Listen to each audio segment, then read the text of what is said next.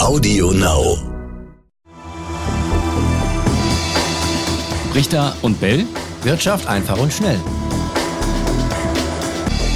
Herzlich willkommen zu einer neuen Folge Brichter und Bell Wirtschaft einfach und schnell. Raimund Brichter ist bei mir. Und bei mir ist Etienne Bell. Hallo ihr da draußen. Wir sprechen heute über die Corona-Angst, die ja berechtigt zu sein scheint. Das bleibt, glaube ich, jedem selbst überlassen, Raimund. Aber es hat sich etwas an den Aktienmärkten gezeigt, nachdem klar war, es gibt die ersten Fälle oder eine Vielzahl von Fällen in Europa. Da ging es erstmal massiv nach unten. Wir wollen heute darüber sprechen, woran das liegen könnte und ob das vielleicht auch andere Gründe hat. Raimund, warum reagieren die Anleger da so? Also du bist jetzt speziell auf die Reaktion der Börsen hinaus, wenn ich dich richtig verstehe. Jawohl. Okay.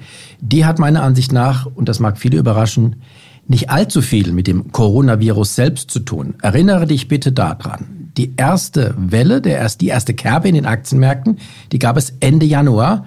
Da hat man plötzlich Corona-Angst bekommen an den Börsen und die Kurse fielen, aber nur für eine knappe Woche. Und seit Anfang Februar war das vorbei. Bis zum letzten Montag. Dann ging es wieder runter. So. Das heißt, die Aktienkurse sind zwischendrin sogar auf neue Höchststände gestiegen. Das heißt, die Corona-Angst selbst die war zwar vielleicht im Hintergrund da, hat aber jetzt auf die Börsenkurse offensichtlich im gesamten oder in den ersten, im ersten Teil des Monats Februar keine große Auswirkung gehabt. Das muss man erstmal festhalten, mhm. oder? In der Tat, wobei jetzt natürlich die Angst kommt, äh, nachdem man das Gefühl hatte, es flaut wieder etwas ab, nachdem die Meldung aus China dann sich auch wieder ein bisschen Moment, relativiert Moment, hatten. ja, ja, ja, genau. Wenn die Börsen ähm, positiv reagieren, dann heißt es allgemein, aha, dann flaut auch die Angst ab.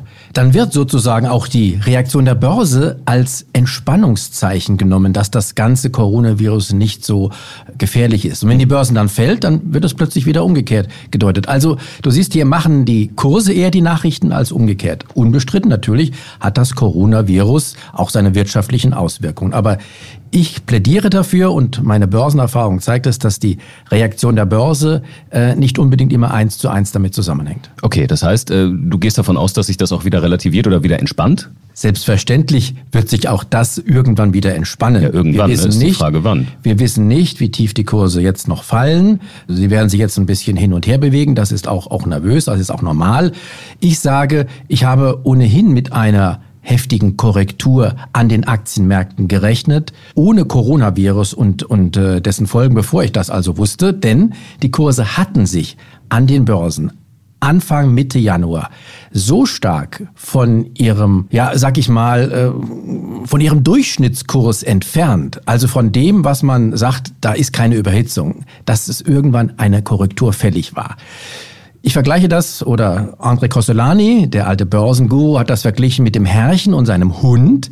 Der Hund läuft immer voraus und wird dann zurückgepfiffen, kann auch mal hinterherlaufen und muss dann äh, nach vorne gepfiffen werden. Und das Herrchen ist sozusagen die gerade oder die nicht so stark schwankende Linie, wir nennen das unter Börsianern die 200-Tage-Linie. Das ist der Durchschnittskurs der letzten 200 Tage. So.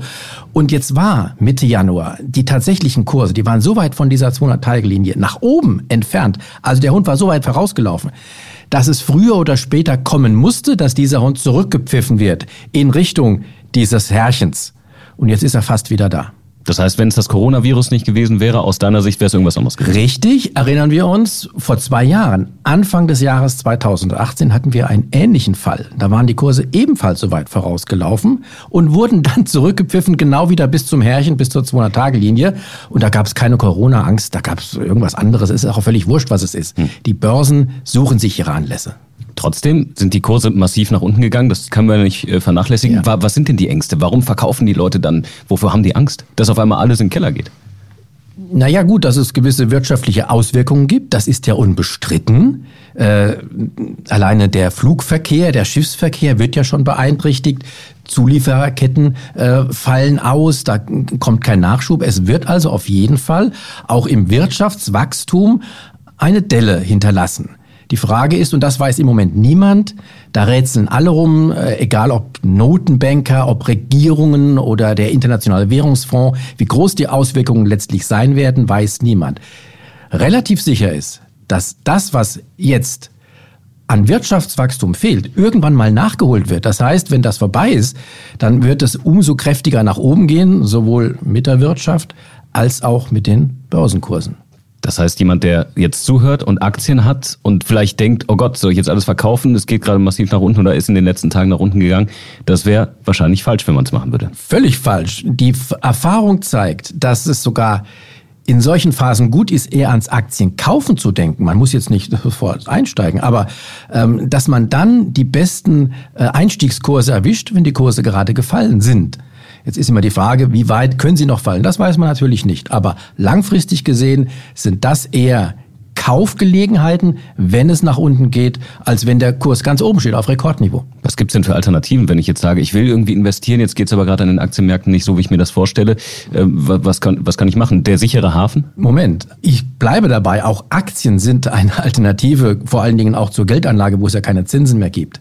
Und die beste Alternative, bei der ich mich auch nicht darüber ärgern muss, wenn die Kurse mal fallen, ist, wenn ich regelmäßig einen festen Betrag in den Aktienmarkt anlege, also mit sogenannten Indexfonds hantiere und da sage ich mal im Monat 50 Euro immer investiere.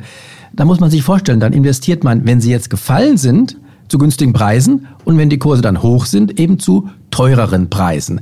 Letztendlich hat man dann immer einen Durchschnittskurs und es ist völlig egal, ob die Kurse mal zwischendrin schwanken oder nicht. Denn lang, ganz langfristig gesehen, über Jahre und Jahrzehnte hinweg, das ist völlig klar, steigen Aktien.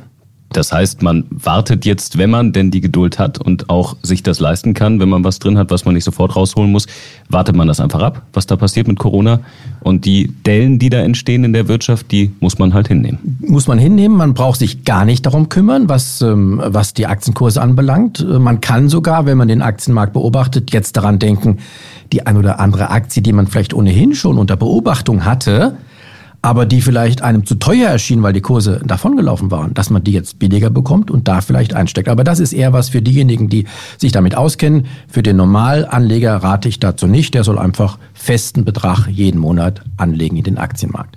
Was die Wirtschaft anbelangt, ähm, wie gesagt, so wir wissen noch nicht, wie groß die Konsequenzen sein werden. Ich persönlich rechne augenblicklich damit. Wir zeichnen, das muss man mal sagen, ähm, wir zeichnen das jetzt auf. Es ist Mittwoch, veröffentlicht wird es am Montag. Augenblicklich rechne ich damit, dass die wirtschaftlichen Auswirkungen nicht allzu groß sein werden und dass sie in Zukunft wieder ausgeglichen werden. Natürlich, wenn sie dann stärker würden, muss man sich als Arbeitnehmer zum Beispiel auch äh, darauf gefasst machen, dass man vielleicht seinen Arbeitsplatz verliert oder der gefährdet ist. Das sind dann die negativen Auswirkungen. Aber da kann auch die Politik wieder einiges gegensteuern, ähm, dass es äh, dann nicht allzu schlimm wird und diese Auswirkungen auch abfedern. Man sieht das übrigens auch schon in Hongkong. Hm. Die sind ja mit am stärksten betroffen von diesem Virus. Da hat die Regierung beschlossen, jedem Bürger umgerechnet rund 1200 Euro in Bar zu geben, als Ausgleich für mögliche Schäden aus dem Coronavirus, äh, aus der Coronavirus-Krise. Unsichere Zeiten, trotz alledem, für Leute, die sagen, da hole ich mir jetzt ähm, einen Goldbestand ins Depot, ist das eine Alternative? Vielleicht noch kurz darauf eingegangen. Gut, ähm, ich glaube, über Gold, lass uns mal das nächste Mal reden. Trotzdem ja oder nein? Oder? Alternative zu Aktien, nein. Okay. So, und die kompletten Details zum Thema Gold, dann machen wir das beim nächsten Mal, Raimund. Okay. Sehr gerne. Und ihr da draußen schreibt uns, wenn ihr äh, Fragen, Anregungen habt. Brichter und Bellet, ntv.de. Super, ciao, ciao. Richter und Bell. Wirtschaft einfach und schnell.